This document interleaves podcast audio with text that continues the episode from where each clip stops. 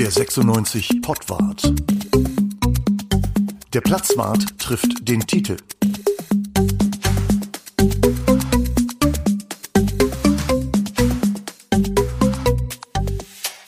Hallo zum Pottwart in der letzten Augustwoche. Dieses Mal ausgegeben im Anlass eine kleine Produktionsnotiz vorweg. Normalerweise zeichnen wir den Pottwart immer Anfang der Woche auf. Er wird dann am Donnerstag ausgestrahlt. Dieses Mal hat uns in dieser Zeitspanne äh, die Realität ein bisschen überholt. Hannover 96 hat Marvin Duksch verkauft, hat neue Spieler geholt. Wir wissen noch nicht mal, ob von heute bis morgen jetzt noch irgendwas passiert. So ist das manchmal einfach. Wir bitten das zu entschuldigen. Nächste Woche ist das Transferfenster dann auch zu. Trotzdem hört ihr jetzt das, was wir am diesem Montag aufgezeichnet haben nach dem Spiel gegen Heidenheim. Viel Spaß. Herzlich willkommen zum Pottwart im August. Die Saison von Hannover 96 läuft und wir werden heute uns mal auf den ersten Teil dieser natürlich denkwürdigen Saison, das wissen wir jetzt schon, äh, werden wir uns mal einschießen und ein bisschen zurückblicken auf die ersten Spieltage. Und dafür begrüßen euch hier beim Pottwart Bruno, Tite und Uwe. Hallo. Ja. Hallo. Hallo Bruno, hallo Uwe. Ähm, bevor wir das aber tun, wollen wir tatsächlich uns ein bisschen erinnern, denn Gerd Müller ist gestorben. Das war ja einer, zumindest meiner äh, Fußballhelden und wahrscheinlich auch einer der Gründe, warum ich überhaupt irgendwie mal ins Kicken gekommen bin.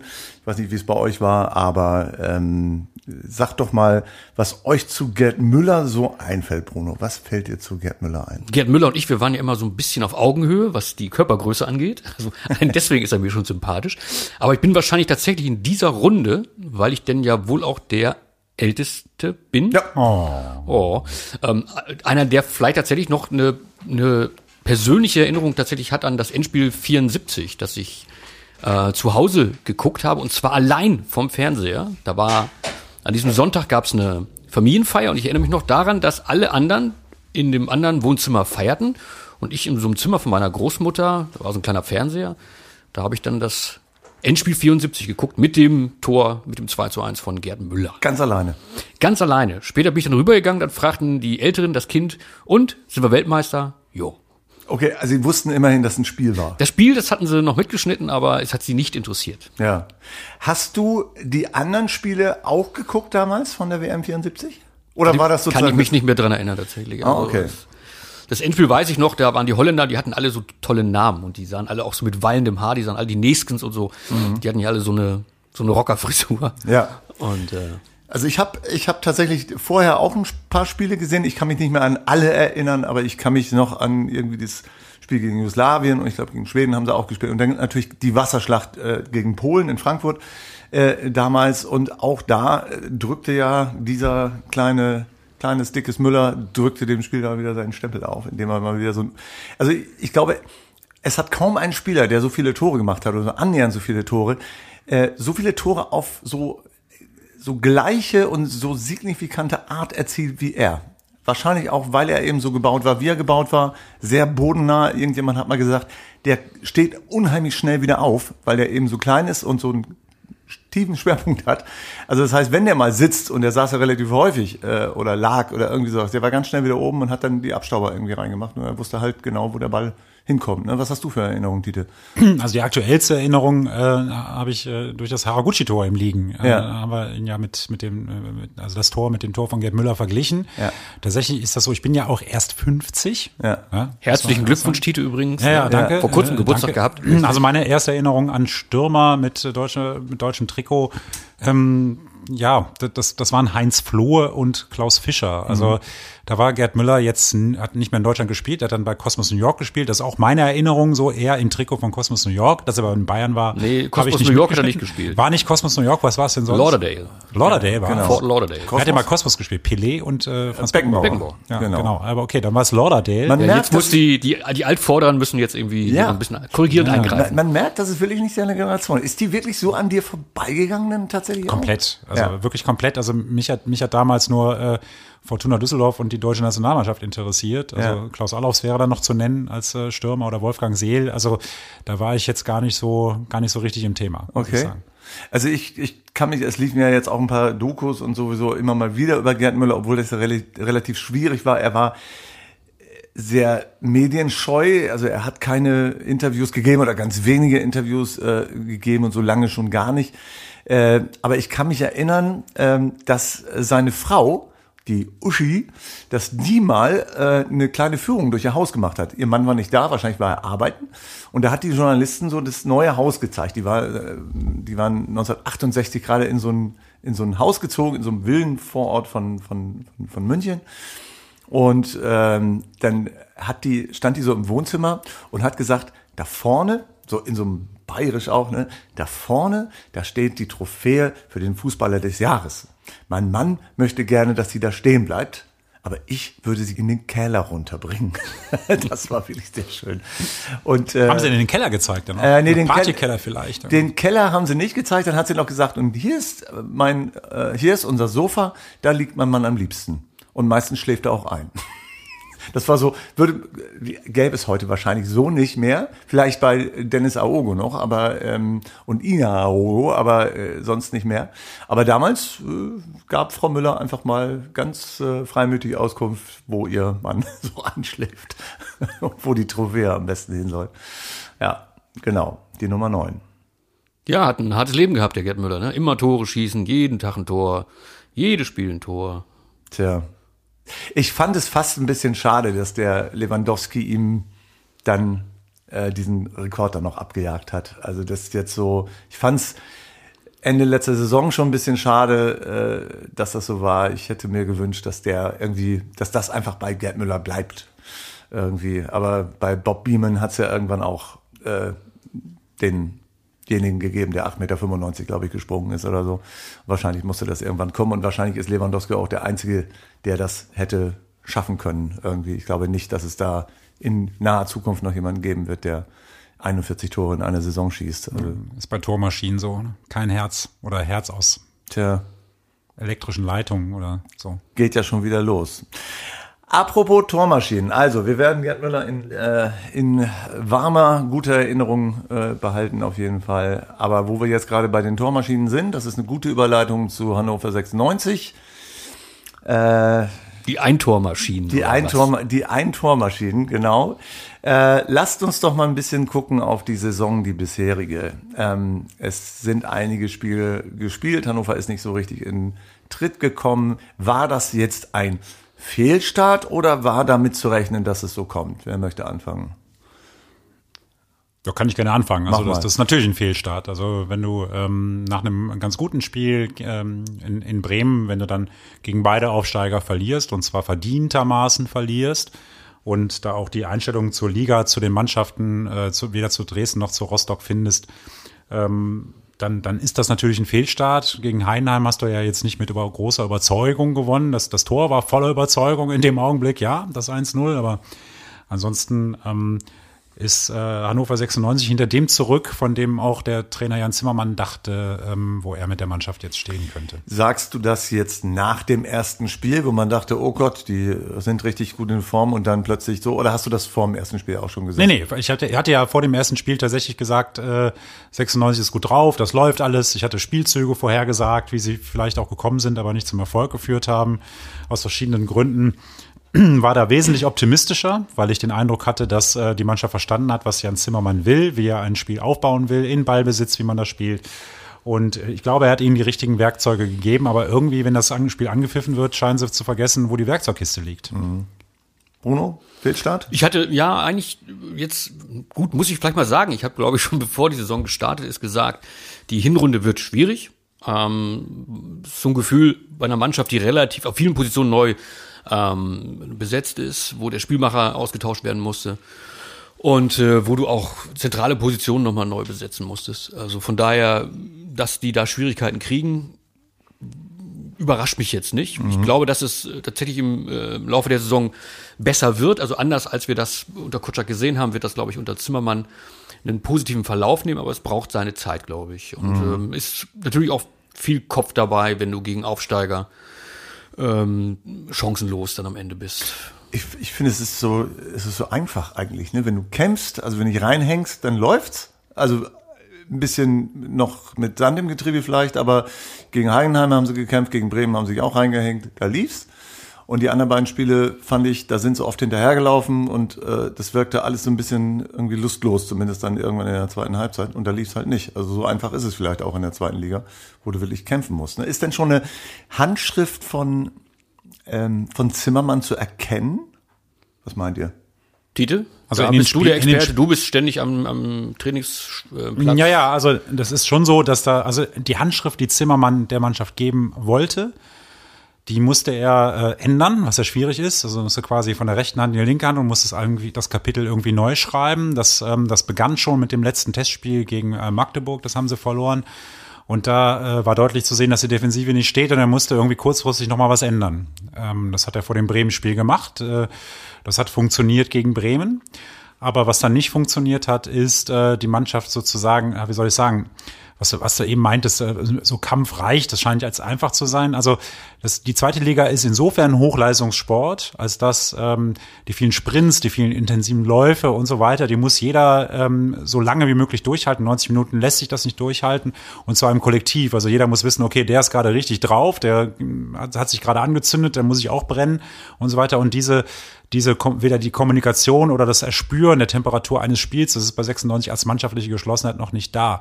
Was ähm, Zimmermanns Handschrift sieht, sieht anders aus als das, was man bisher gesehen hat, vielleicht in in einigen Abläufen, weil er, er auch die Systematik und die, die, diese, wie, wie man immer so schön sagt, die Statik des Spiels verändern musste, weil er eben diesen, diese Sechserposition nicht äh, optimal besetzt hat. Er scheint jetzt dazu zu tendieren, den Mike Franz auf die Sechs zu stellen, um eben doch wieder das zu machen, was er ursprünglich vorhatte, nämlich mit äh, Sebastian Ernst nach vorne weiter äh, zu agieren ähm, und eben mit, mit, mit drei Leuten vorne zu spielen.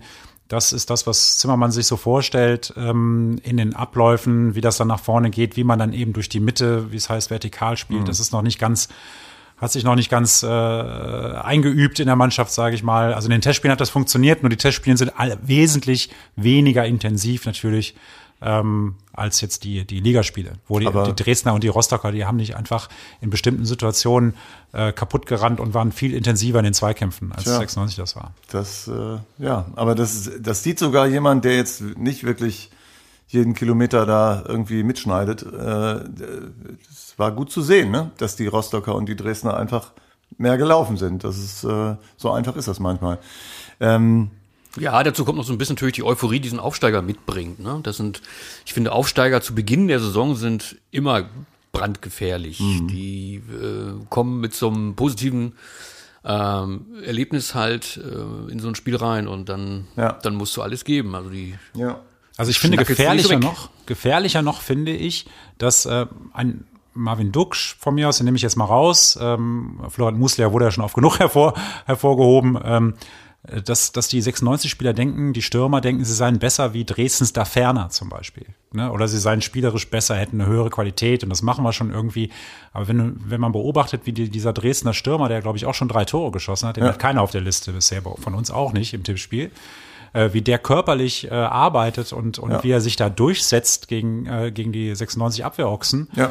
Das, ähm, das hat eine ganz andere Intensität und einen ganz anderen Willen und, und der will noch was. Und Wobei ich bei den 96-Spielern manchmal den Eindruck habe, dass die denken, wir spielen mal für 96, wir sind doch schon da, wo wir irgendwie immer hin wollten. Ah, ja. Äh, dann, dann haben sie aber ein grundsätzliches Problem, wenn sie denken, sie sind bei Hannover 96 da, wo sie immer hin wollten, oder?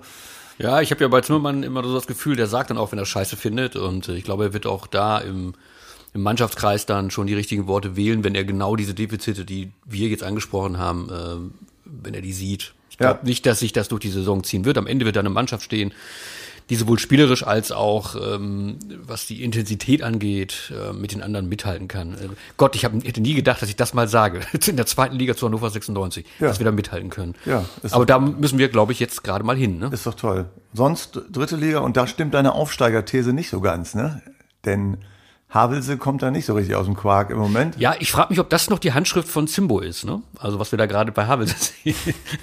Weil das würde mich dann so ein bisschen hm, Ja. äh, äh, nachdenklich machen. Vielleicht- Aber nein, ich glaube, das ist tatsächlich, äh, die hatten jetzt im letzten Spiel auch einfach wirklich einfach Pech, man muss das mal so sagen. Also die kriegen das, das, das Tor dagegen, ich glaube, es war Nachspielzeit. Ja. Und, und, Ja, ich habe heute mit dem Trainer gesprochen, mit dem ja. Rüdiger Ziel, der war immer noch völlig fertig. Ich habe dann auch gesagt, ich gucke mir jetzt nicht jede Woche euer Spiel an, kriege ich einen Herzinfarkt. Das gibt's doch gar nicht. Ja. Und er war, er war wirklich sehr, sehr erschüttert. Die haben jetzt, also die haben jetzt beispielsweise vier Elfmeter bekommen und haben da dadurch alleine ähm, zwei Punkte verloren. Das sche- scheint jetzt auf Anhieb nicht viel, aber wenn du mit null Punkten dastehst und du hättest zwei haben können, ist das schon viel und du wärst in der dritten Liga dann schon außerhalb der Abstiegsplätze. Die stehen da alle unten drin mit einem Punkt. Ja.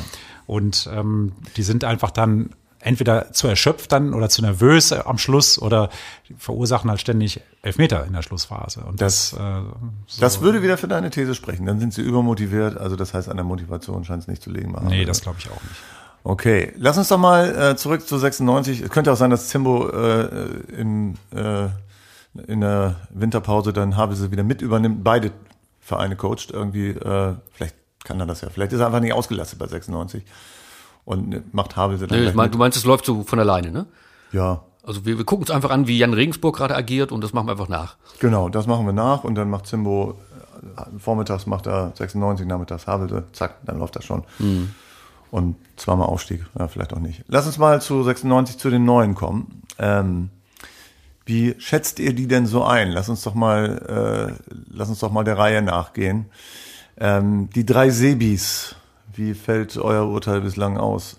Sollen wir ähm, nach Alphabet gehen? Nachname? Oder? äh, ja, bei den drei Sebis ja. Okay, fangen wir mit Ernst an. Fangen ne? wir mit Ernst an. Ähm, Ernst äh, ähm, überzeugt mich noch nicht. Er ist bestimmt der beste Neue, den 96 hat und auch einer der besten Mittelfeldspieler in der Liga. Allein ihm scheint ähm, ihm scheinen die Spielpartner zu fehlen. Also in Fürth wirkte das alles so locker flockig und äh, alles ineinander überfließen sozusagen im Mittelfeld. Da war er einer von drei, vieren mit Seguin und dann vorne Ogotta, der Nilsson da vorne. Ähm, und dann auf der linken Seite hat er dann immer den Raum da noch gehabt, also den Spielerraum und den Raum sowieso. Ähm, das wirkte alles sehr eingeübt, eingespielt. Ähm, Im Augenblick habe ich das Gefühl, er möchte alles machen und möchte alles gut machen und er macht auch vieles gut, aber er kommt nicht nah vors Tor, wird nicht torgefährlich. Ähm, die Mitspieler müssen ihm helfen und die Rolle muss er noch finden. Die ihm zugedachte Rolle war ja die, so als einer von zwei Zehnern sozusagen oder als Achter, wie auch immer man das sagen kann, neben dem nächsten Sebastian. Das wäre der Herr Kerk, na, dem Alphabet folgend. Bruno. Ähm, ich finde das eine super Verpflichtung, aber der ist nun ja leider irgendwie Teilzeitverletzter. Also wir sehen noch nicht den Kerk, den, ähm, den wir, glaube ich, im Optimum sehen können oder erwarten dürfen. Der hatte jetzt ähm, eine gute Szene, ne? eingewechselt und gleich so einen Strich aufs Tor. Das sah nicht schlecht aus, aber ähm, also jetzt gegen Heidenheim, ne? Ähm, und ich, ich erwarte von dem eine ganze Menge tatsächlich. Ich halte das, wie gesagt, für einen, für einen guten Deal, den Jungen. Ist auch, glaube ich, ein guter, guter Junge. Ähm, Ich bin da bei dem. Tide? Ja, Äh, Leistung bisher für mich enttäuschend, weil ich wesentlich mehr erwartet habe von ihm. Also was, ähm, zumal ich den ja im Training häufig gesehen habe. Also der hat wirklich einen, einen linken Wumms. Äh, die Ecken kommen äh, wesentlich besser als von jedem anderen, wenn er die mit links rein reinschlägt. Ein Tor ist tr- trotzdem noch nicht äh, äh, geschehen dadurch, aber der hat schon, der hat schon einen guten linken Fuß und ähm, das ist mir bisher aber zu wenig. Also mal abgesehen von der Achillessehnenverletzung, da hat er immer mal Probleme, wird ihn vielleicht begleiten, vielleicht kriegt man es auch im Griff, muss man mal sehen. Ich würde Einlagen empfehlen, vielleicht hat er die auch schon. Oder immer diese Treppenübungen. Kennt ihr das? Wenn man dann so, wenn man Achillessehnenprobleme hat, muss man immer so auf halber Treppe stehen mit dem Vorderfuß und vorne und dann hinten, dann macht man immer diese Übungen. Das und kenn so, ich. Ne? Das, Ja. kennt, das kennt ihr alle. Das kennen wir alle. ja, Vielleicht äh, sollten wir ihm das empfehlen. ja, könnte man machen. Sebastian Stolze ist der Dritte. Äh, so ein bisschen so äh, der Fall wie Sebastian Ernst, nur dass man es da nicht wusste. Da hat man gesagt, Mann, der geht von Fürth weg. Irgendwie, die steigen jetzt auf in die Bundesliga und geht zu 96. Warum tut er das? Das konnte man bei Stolze ja nicht ahnen. Jetzt kann man sagen, okay, der wäre jetzt äh, Erster, wenn er geblieben wäre bei Regensburg. Aber immerhin ist er tatsächlich äh, ein Startelf-Kandidat und zwar fast jedes Mal. Da hatte ich jetzt nicht zwingend mit gerechnet. Musste man vielleicht auch nicht, aber ähm, er fuchst sich da so rein. Und was ich sehe, äh, bemüht er sich sehr und hat auch einen gewissen Drang nach vorne. Also der ist äh, schon ein aktiver Spieler irgendwie. Der spielt nicht mit, sondern der, der will tatsächlich auch ein bisschen was reißen. So habe ich das Gefühl. So, wie Seht ihr das? Ich habe den Eindruck, Regensburg hat ihn aktiv versucht äh, zu verkaufen äh, oder loszuwerden oder so. Also, ähm, Also du meinst, Regensburg ist jetzt so gut, weil er nicht mehr da ist. also intern wurde schon gescherzt. Ich, äh, er ist ein angenehmer Typ, so ähm, sehr sympathisch, aber int, intern bei 96 wurde ja auch schon gesagt, siehst du, kaum bist du weg aus Regensburg, läuft's. Läuft's da, ne? Ja, äh, hat er auch so angenommen, den Spruch. So. Und ist am nächsten Tag nicht mehr zum Training gekommen, ne? Und mir reicht engagiert nicht. Mir reicht nur nach vorne gehen nicht. Also ich hätte gern eine vernünftige erste, erste äh, eine, eine vernünftige Ball-an- und Mitnahme bei. Du immer. Zweite Liga, Ballmitnahme ist nicht das Wichtigste. Das kann kaum jemand da. Fällt mir Doch. immer wieder auf. Ne? Ball annehmen können nicht viele. Doch, die beiden anderen Sebastians, die können das. Warum kann der das nicht? Ja, aber was nützt dir das, wenn meine, du Ball jung. kannst und bist verletzt? Also der Stolze ist jetzt auch verletzt, Ja, aber aber am Bauch, nicht am Fuß. ja am Bauch, genau. Aber äh, ach, der kann auch einen Ball annehmen. Mein Gott, Da springt er halt weg, drei Meter. ich finde den gut. Ja, du, dem Weidern springt das Ding auch mal sieben Meter weg. Also da sind drei Ja, Meter aber das, eigentlich ganz das, gut. let- oh, das letzte Mal ins Tor, mein Freund. Das stimmt. Das war schön. Der hat, der hat sich so gewundert, dass der Ball ihm vor die Füße fiel, dass er dachte, Mensch, dem springt der Ball auch weg. Du, da haben sich aber alle anderen auch gewundert, ne? Alle, alle 8000 im Stadion haben sich genauso gewundert wie der Weidand. Genau, aber der Weidand hat in dem Moment tatsächlich alles richtig gemacht. So, die Sebastians haben wir durch. Herr Dem, was ist mit dem? Bruno, Äh, kann ich gar nicht zu sagen, habe ich tatsächlich ehrlicherweise nicht spielen sie nicht drauf geachtet. Äh, ich müsste jemand, der den Kollegen schon ein bisschen auf dem Schirm hat, äh, du, da machst du mir jetzt kein Urteil an. jetzt zieht ihr, pass auf, was ich jetzt sage. Der Dem, der rackert richtig. Rackert der? Ich, ich weiß nicht, wie viel, wie weit dem der Ball wegspringt, aber der bemüht sich. Das Nicht so weit, Finde ich so schon weit. richtig gut, ja. Also ich habe den gut gesehen, tatsächlich. Ja, der hat einen tiefen Schwerpunkt auch, wie Gerd Müller. Ja. Ein bisschen weiter hinten dann halt. Ja. Deswegen hat er auch eine ganz gute Ballführung. Nee, also der, der, der, der Müller hatte den Schwerpunkt ganz hinten. Also der hatte, oder meinst du jetzt auf dem Feld? auf dem Feld. Ach so, ich dachte im Körper. Da Du- hatte keiner den du meinst am Schwerpunkt Arsch? weiter hinten. Ja, genau. Ich wollte es so nicht sagen. Ich, weiß, es hören vielleicht auch Kinder zu, Bruno. Jetzt nicht mehr. ja, aber, genau. äh, aber äh, dem machst du nichts falsch, sage ich jetzt mal so. Nicht mehr und nicht weniger. Gut. Ja, ist der denn, äh, ist der denn so Hult ähm, Konkurrent? Ist er ja sowieso, aber ist der Nein. zieht Also- an dem vorbei? Nein, auf gar keinen Fall. Nee, ne? Der ist, der ist Backup, ne? Der ist, ja, der ist Backup für alle möglichen Positionen. Wollte ich sagen, so wie Ochs, ne? So, ja, anders als Ox. Ähm, dem ist schon, äh, also aus meiner Sicht sehr auf den, auf den Flügel ähm, fixiert. So eigentlich rechter Verteidiger, nicht linker Verteidiger, hat er jetzt Hult ersetzt. Aber ich finde es ich find's einigermaßen beruhigend, dass äh, kein zentraler oder offensiver Spieler wie, wie Philipp Ox linker Verteidiger spielen muss, sondern dass es mal einer macht, der der es auch gelernt hat und ähm, Jetzt der kommen wir ja mal hier in improvisieren Bereiche, jetzt Also- also, Gelernte. Ja, Profis. der ist ja, der ist durchaus, ja, nein, also wie viele Positionen soll, der- soll der Philipp Ochs denn noch spielen? Ich meine, der hat ja schon was alles Ja, gespielt. der kann alle spielen. Ja, natürlich kann der alles, aber nichts richtig, so wie Journalisten. Also, Also, also kurz, kurzzeitig hätte er auch einfach mal das, das Scouting machen können. Torwart. Torwart hat er noch nicht gespielt. hat er noch nicht, das kann er auch nicht, hat er gesagt. Pass auf, Gerd Müller, Gerd Müller war dritter Torwart beim FC Bayern. Also Gerd Müller hat gesagt, wenn hier, äh, wenn ein Feldspieler ins Tor muss, bin ich der Erste, weil er früher auch mal Torwart gespielt hat. Weil er so groß war oder was? Nein, hat er gesagt. Nee, weil er einfach gerne im Tor stand und das auch gut konnte. Er hatte gute Reflexe. Das stimmt ja. Er war nur ziemlich klein. Also, Ochs von Müller lernen heißt äh, Siegen lernen. Apropos Müller.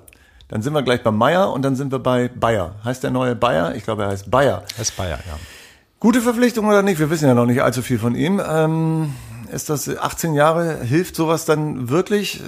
Ich habe heute noch gesagt, ich glaube zu dir habe ich das gesagt. Zu mir gesagt, ja. Wenn du ein NLZ hast und hast da die ganzen Leute und redest die ganze Zeit davon, endlich mal Jugend einzusetzen und holst dann einen 18-Jährigen von außerhalb, dann stimmt doch irgendwas nicht, oder?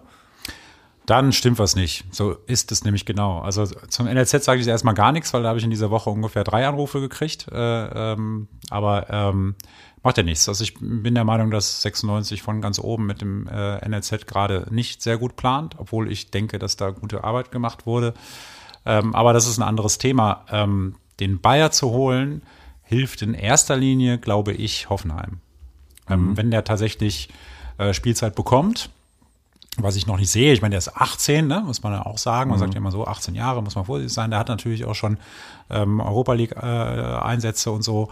Aber ähm, muss man mal sehen. Ich habe ihn weder im Training gesehen bisher, äh, vor den zwei Minuten hat er zwei Ballkontakte, zwei Ballverluste. Ähm, kann man jetzt auch nicht wirklich nachgehen. Ähm, da bin ich gespannt. Ich weiß, dass er, also ich zumindest gehört, dass er äh, als, als ähm, Neuner, also vorne in der Spitze, ähm, sich am wohlsten fühlt und auch seine besten Spiele da gemacht hat. Ansonsten mhm. wäre er eher jemand, der so linker Flügel, rechter Flügel oder mhm. wo auch immer spielen kann. Aber Flügelspieler rechts haben wir genug eigentlich. Links ja. könnte es was werden, wenn er sich da hervortut. Ja. Ähm, du meinst, NLZ klappt nicht so richtig so, ich meine, die spielen doch mit Kaiser und Franz auf den Sechserpositionen. Das ist doch, das ist doch wirklich was für die Zukunft, oder? Von denen können die Jungen noch nicht? Naja, ist ein bisschen mehr Traditionsmannschaft. Ne? Ja, stimmt auch wieder. Genau, Traditionself. Genau, fehlt noch einer. Und äh, der scheint mir tatsächlich vielversprechend zu sein. Jedenfalls mit dem, was er bislang gemacht hat. Herr Börner hinten. Börner ist für mich jetzt gerade jetzt nicht, äh, äh, nicht angreifbar, nicht umstritten, gar nichts. Der hat der Zweikampfwerte von einem anderen Stern. Und äh, das gilt für Franke jetzt so nicht. Mhm. Also Und, Börner gut. Ja, mhm. ja, ja. Burner ist schon gut. Der, dürft, der könnt, kann jetzt auch mal ein Tor machen, dann will ich dann gleich alles von ihm. Ja. Hat ja schon zwei Chancen gehabt, so einer am Kopf, einer am Fuß. Ja. Und ähm, ja, da könnte er jetzt vielleicht auch mal ähm, was machen. Was wir unbedingt noch klären müssen, ähm, ist äh, 96 hätte wie viel Zuschauer gegen Heidenheim empfangen dürfen? 25.000? Ich glaube ja, ja. genau so war es. Es waren 8000 und ein Keks Zuschauende, also jetzt wird gegendert auf der Anzeigetafel bei 96. Ähm, aber es waren eben nur 8600. Da hilft auch alles Gendern nicht. Warum sind das so wenig? Ist 96 in Hannover gerade ein Ladenhüter? Hm, ja. Hannover 96 ist ein Ladenhüter. Da kommt Heidenheim. Das ist jetzt auch nicht unbedingt der Publikumsmagnet. Ähm, und die spielen halt auch keinen schönen Fußball gerade in aller Regel. Von daher 8000 ist, glaube ich, dann die ehrliche Zahl. Liegt das daran, dass es auch einfach zu teuer ist? Nächster Punkt, es ist zu teuer aus meiner Sicht, ja. Preise erhöhen, äh, zweite Liga und dann mit so einem doch recht übersichtlichen Fußballangebot, ähm, das passt nicht zusammen. Du zahlst im Westen 37 Euro für eine Karte. Also Westtribüne. Westtribüne. Und mhm. das ist, boah, zweite Liga, Alter. Du hast das lustigerweise mit dem, mit dem Pferderennen äh, äh, ver verglichen. Also äh, Neue Bult, da hat Herr Baum auch ordentlich an der Preisschraube gedreht und das, da kommen auch keine Leute das, mehr. Ne? Da war jetzt äh, der Renntag am Sonntag. Jetzt muss man sagen, das Wetter war wirklich schlecht. Äh, es war sehr viel, sehr viel Regen dabei.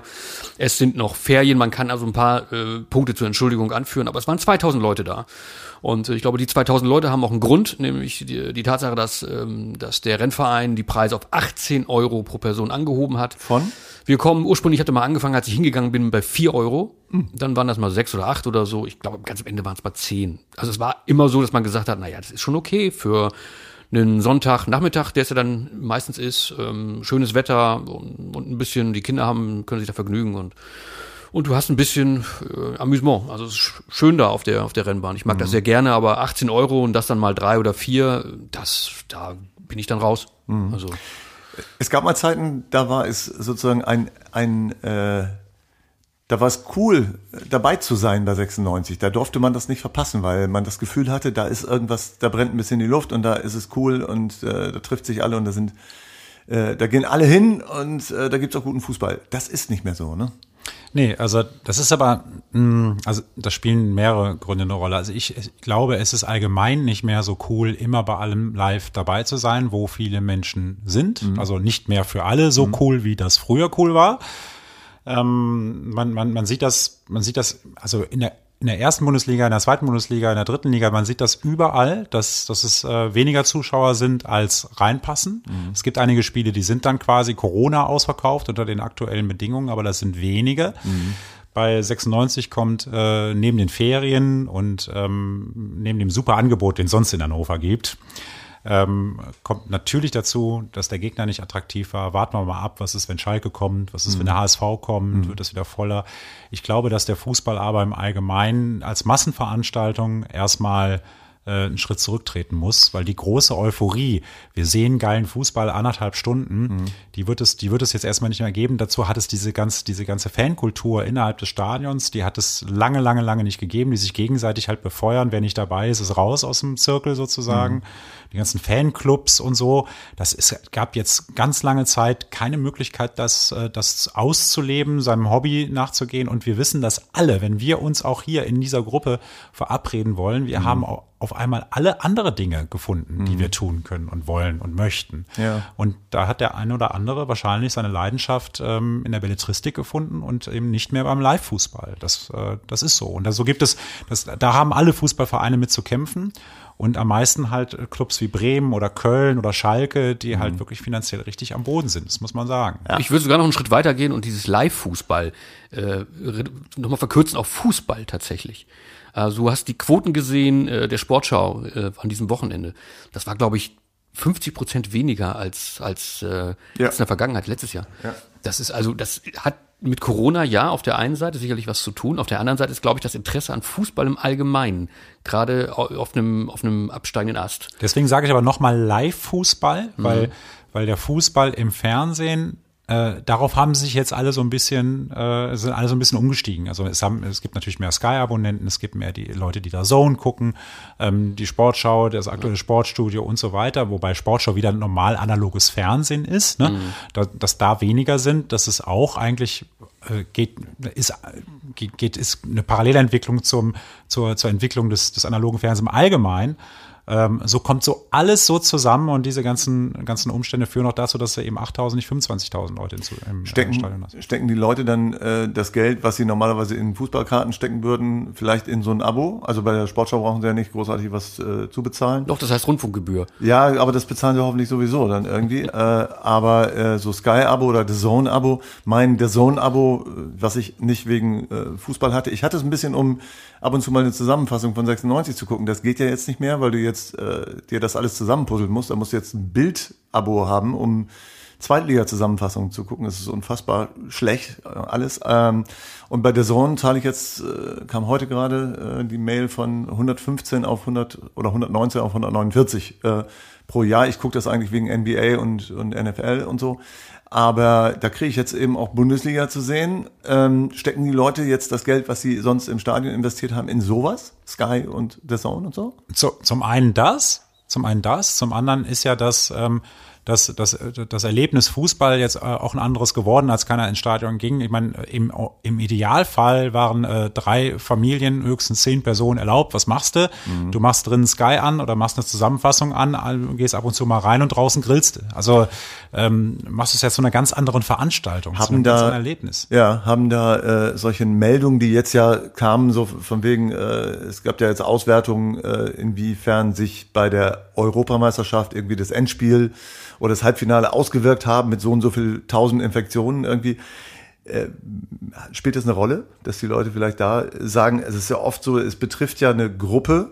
Wir kommen ja mit dem Impfen nicht so richtig voran im Moment. Gerade die Leute, die äh, noch nicht mal einmal geimpft sind, da gehen die Zahlen so nicht, äh, richtig nicht voran. Und die Gruppe, die in Fankurven steht, will ich mal sagen, das sind ja eben viele dabei, die noch nicht durchgeimpft sind, äh, würde ich jetzt mal tippen. Spielt das eine Rolle vielleicht, gerade in so einem Segment, dass man einfach sagt, hm, ist doch noch ein bisschen mulmig? Also spielt sicherlich bei ganz vielen Fans, die ähm, in der Vergangenheit da im Stadion waren, spielt es natürlich eine Rolle. Da bin ich auch ganz bei, bei Tite, dass man, dass man Großveranstaltungen, Veranstaltungen, wo Menschen eng beieinander stehen, dass man die zumindest Stand jetzt immer noch sehr kritisch sieht und sicherlich sich da nicht unbedingt nach drängelt. Ne? Also jetzt äh, gerade wir in Hannover sind in der, ich sag's mal so glücklichen Situation, wenn wir ins Stadion gehen, da haben wir viel Platz um uns rum. Ja. Ähm, ich glaube auch, wenn Hamburg kommt und auch wenn Schalke kommt, das wird immer noch sehr, sehr entspannt sein da. Ähm, aber insgesamt klar, du, da hat ein Wandel stattgefunden. Diese anderthalb Jahre, die wir jetzt in der Pandemie sind, die sind nicht spurlos an die Menschen vorbeigegangen, sondern da wird, da wird anders gehandelt, wird anders entschieden, tatsächlich auch. Ich habe das sonst, ich gehe ja äh, auch gerne mal so äh, in die Kneipe irgendwie und dann merkst du normalerweise merkst du immer äh, Heimspiel, Auswärtsspiel merkst du immer äh, schon, ne? Irgendwie Heimspiel ist es leerer, Auswärtsspiel ist es voller und so im Moment jetzt Anfang der Saison so äh, ist tatsächlich das Heimspiel genauso in der Kneipe besetzt wie das Auswärtsspiel auch. Aber auch nicht voll, wahrscheinlich. Nee, natürlich nicht. Ne? Also die müssen ja auch hier und da ein bisschen Lücke lassen und so. Aber die Kneipe, wo ich bin, da sind alle durchgeimpft. Das sind nur ältere Herren, ne? Ich bin auf dem Weg hierher übrigens, äh, Straße runter, da ist ein, ähm, ein, ein, ein, äh, ein indisches Restaurant und die haben tatsächlich alles an Tischen und Stühlen, glaube ich, rausgestellt, von drinnen nach draußen. Also das war der gesamte Gehweg war komplett voll. Ja. So einen kleinen, kleine, so eine kleine, äh, so einen kleinen Weg haben sie noch gelassen, dass man da so durch konnte. Und so rechts zwei Tische, links noch mal ein oder zwei. Also die Leute drängen tendenziell eher dahin, wo man nicht, ich sag mal, unter einem Dach mit vielen Leuten ist. Ne? Und Pro- so, pro- Stadion ist halt auch so ein Fall. Die, dann, die ne? indische Variante, also die, der, der Delta-Weg. Der, der Deltaweg, jetzt, jetzt sind wir beim Deltaweg. Ja, genau. Ähm, Prognose, wann wird das Stadion in Hannover wieder mit 49.000 Leuten ausverkauft sein? Und jetzt sagt nicht bei Guns N' Roses, sondern äh, beim Fußball meine ich jetzt. Wann? 2023 frühestens. Ja? Okay, was schätzt du? 49.000 in Hannover im Stadion, im schönen Niedersachsen-Stadion. Ähm, ich glaube, wenn, äh, wenn Hannover ernsthaft um den Aufstieg spielen wird, Okay. wann immer das so ist. Ja. Okay. Und zwar hat das dann nichts mehr mit Corona zu tun, sondern mit Interesse an. Da ist dann, 96. da ist dann tatsächlich etwas, was man sehen will. Da möchte Ja. man sehen, steigen sie jetzt auf oder steigen sie es nicht auf. Das, dieser Aufstieg hieße ja auch, sie haben tatsächlich eine gute Saison gespielt und ähm, haben eine ordentliche Mannschaft beisammen. Und dann glaube ich, äh, natürlich hat Hannover locker das Potenzial, das Ding voll zu machen. Ne? Ja. Aber äh, nicht in der Verfassung, in der der Verein gerade ist und in der unser Gesundheitssystem ist. Zuschauer, Stadion, tolle Atmosphäre. Was wir noch nicht hatten, war äh, ein äh, Platzwart Klassik.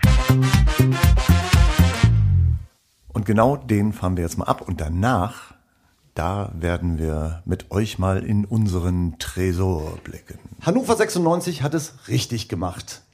Man kann den Bierpreis erhöhen, muss aber eine Alternative bieten.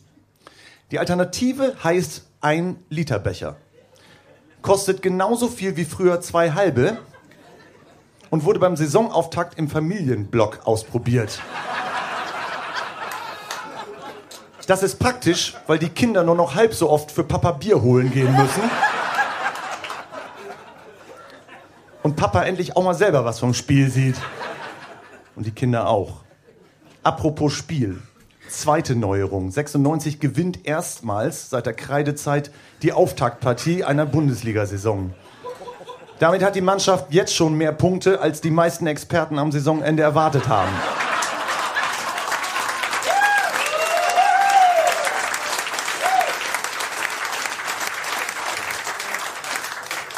Denn die Fachmännchen waren sich einig. Hannover ist der Tabellen 18. der Bundesliga-Geschichte. Mit einem Schlussergebnis, das im Skat Schneider-Schwarz heißt. Seit Sonnabend werden die Karten neu gemischt. Konstantin Rausch macht sein erstes Bundesligator. Schon fassen Schmatke und Slomka einander öffentlich an. Und Martin Kind überlegt, ob er nach dem Gewinn der Champions League vielleicht doch mal etwas kürzer treten sollte. Felix Magath steht mit dem Rücken zur Wand. Falls er gegen 96 verliert, knallt's auf dem Transfermarkt, aber richtig. Schalke kauft für irgendeine Unsumme Michael Vossell und holt den verlorenen Sohn Mike Hanke heim. Jan Schlaudraff sieht seine Zukunft eher im Profifußball und wechselt folgerichtig nicht nach Gelsenkirchen, sondern zum TSV Havelse. Von dem Zaster kann 96 vielleicht Krupnikovic zurückholen oder den alten Bierpreis wiederherstellen. Prognose, Kruppi kommt. Die drei Friedensfreunde Schalomka, New York und Martin Luther Kind kaufen sich derweil ein gemeinsames Ferienhaus in Dänemark. Der Papst beantragt 96 Mitgliedschaft und im Stadion ist endgültig Think Big auf der Metaebene angesagt. Elf Liter Becher in Reihe zum Preis von nur 22 halben. Der rote Elfmeter wird ein großer Erfolg. So, jetzt also der, der angekündigte Blick in den Tresor. Wir haben ja die ein oder andere Stammkraft unter euch, mag sich erinnern. Wir haben ja vor der Saison eine kleine Prognose gemacht und haben tatsächlich äh, die, äh, unsere Tipps für die Saison in den Tresor gelegt, was genau genommen mein äh, Gefrierfach ist. Äh, und da haben wir jetzt äh, die Liste mal rausgeholt. Tite hat sie gerade vor sich. Ähm, Gibt's da denn schon eine Tendenz bei einigen Sachen? Also zum Beispiel, äh, so, wir hatten ja Trainerauswürfe und so weiter, hatten wir ja äh, beschlossen. Was haben wir denn da getippt? Ich kann mich kaum noch erinnern. Also es ist ganz eindeutig, wenn ich das nicht mal so durchgucke, ganz eindeutig, äh, dass Uwe bei einigen Dingen die Nase vorne hat, Zum bei Beispiel? das Gegenteil davon. Aber du hast Hatte ich nicht Gramozis auch als ersten Trainerauswurf irgendwie? Du hattest auch Gramozis Nicht als Trainer. schlecht, ne, Bist du auch gut dran. Aber ich bin mit Walter Hamburg auch gar nicht so auch schlecht. nicht schlecht. Und du hattest? Hast du auch? Wen hatte ich Titel? Preußer hattest du, Düsseldorf. Bist du noch weit von weg. Ja. Och, so schlecht, so, so schlecht sieht's gar nicht aus. Also, weil den, bei denen sieht's ja auch nicht so gut aus. Hier. Und Torschütze? Also da ich, äh, du hast ja Terodde getippt, glaube ich. Ja, na gut, ich meine, das ist so der, der Oma-Tipp, ne? Du, alles richtig gemacht. Schalke, wer macht das Ehrentor gegen Regensburg? Terodde. Ja. Wenn Genau. einer trifft, dann der, dann der. Schalke, alles richtig gemacht. So, was haben wir denn noch so getippt? Trauen wir uns jetzt schon die Aufsteiger nochmal zu wiederholen? Ich würde sagen, Aufsteiger, das machen wir nicht nochmal. Das lassen, wir die, lassen wir die Leute so ein bisschen mitraten. Genau, da warten wir noch ein bisschen. Genau. Ja, da haben wir, ich kann, kann nur so viel sagen. Ähm, also ich verrate mal, Uwe, wie viel von deinen Tipps unter den ersten drei aktuell sind. Null. Gut. Bruno, Na? null. Nö. Und du? Tite, null. Gut. Na, hier, das ist echt eine Expertenrunde Ja, hier. absolut. Und da ist auch noch ein bisschen. Ja, das ist noch die ein ersten bisschen drei, hat's da einer drauf auf der Pfanne? Jetzt die, im Moment. Ja. Äh, vorne ist äh, lo logischerweise Regensburg, dann kommt Dresden und dritten weiß ich nicht. Weißt du's? Paderborn. Dritter? Ja, ich glaube Paderborn, Paderborn. stimmt, Paderborn ist Dritter, ja. Paderborn ist. Ja gut, richtig. Paderborn hätte ich jetzt auch nicht auf dem Zettel gehabt. Aber äh, mein St. Pauli kommt jetzt gerade, ja. ja, stimmt. Genau. Ja, wir haben auch Absteiger getippt. Und ich verrate nicht so viel, wenn ich sage, dass ich Regensburg als Absteiger getippt habe. Und Dresden auch. also ich habe die Tabelle umgedreht. Okay. Das ist super. Und ich glaube, das ist ein ganz geiles Schlusswort. Ich glaube, mit diesen wirklichen Expertentipps wollen wir uns verabschieden für diese Woche. Wir hören uns schon nächste Woche wieder mit dem Pottwart. Es verabschieden sich von euch der Bruno, Tite und Uwe. Macht's gut. Bleibt munter. Tschüss. Tschüss. Der 96 Pottwart. Der Platzwart trifft den Titel.